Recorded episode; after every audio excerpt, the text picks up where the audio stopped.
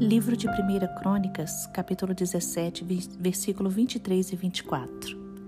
E agora, ó Senhor, sou teu servo. Faze o que prometeste a meu respeito e de minha família.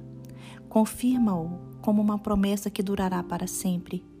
Que o teu nome seja estabelecido e honrado para sempre, a fim de que todos digam: O Senhor dos exércitos, o Deus de Israel, é Deus para Israel e que a dinastia do teu servo Davi permaneça diante de ti para sempre.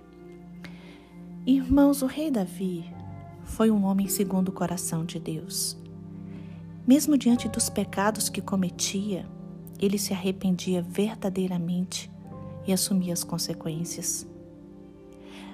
Davi desejava construir um templo grandioso em honra do Senhor ele tinha planos e recursos para colocar em prática esse desejo.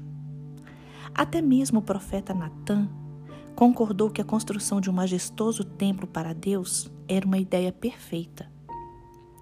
Mas Deus, através deste mesmo profeta, ou seja, através de Natã, avisou que não seria Davi a construir o templo, e sim seu herdeiro Salomão, e o trono de Davi seria estabelecido para sempre.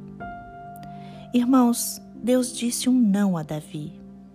E ao invés de Davi ficar chateado e começar a se queixar, ele respondeu com humildade, gratidão e louvor, porque Deus estava lhe concedendo um templo e um reino eterno. Davi reconheceu que estava sendo abençoado por Deus e que ele não merecia tal bênção. Ele louvou a Deus dizendo: Ó oh Senhor, não há ninguém igual a ti. Davi reconheceu a fidelidade de Deus para com sua família e para com o povo de Israel.